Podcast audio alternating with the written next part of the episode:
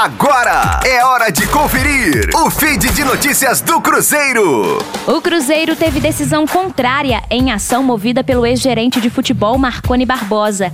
Em decisão da 46ª Vara do Trabalho, o ex-profissional da Raposa teve o pedido de bloqueio de valores deferido parcialmente, ficando congelados em conta judicial aproximadamente 337 mil reais.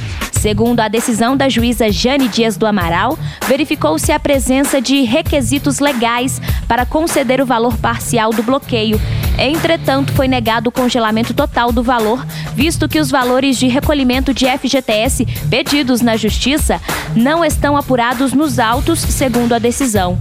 Marconi e Cruzeiro já tinham se encontrado há alguns dias em audiência virtual, mas não chegaram a um acordo.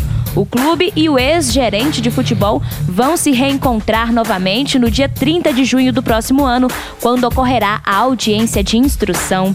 Rosane Meirelles com as informações do Cruzeiro na Rádio 5 Estrelas.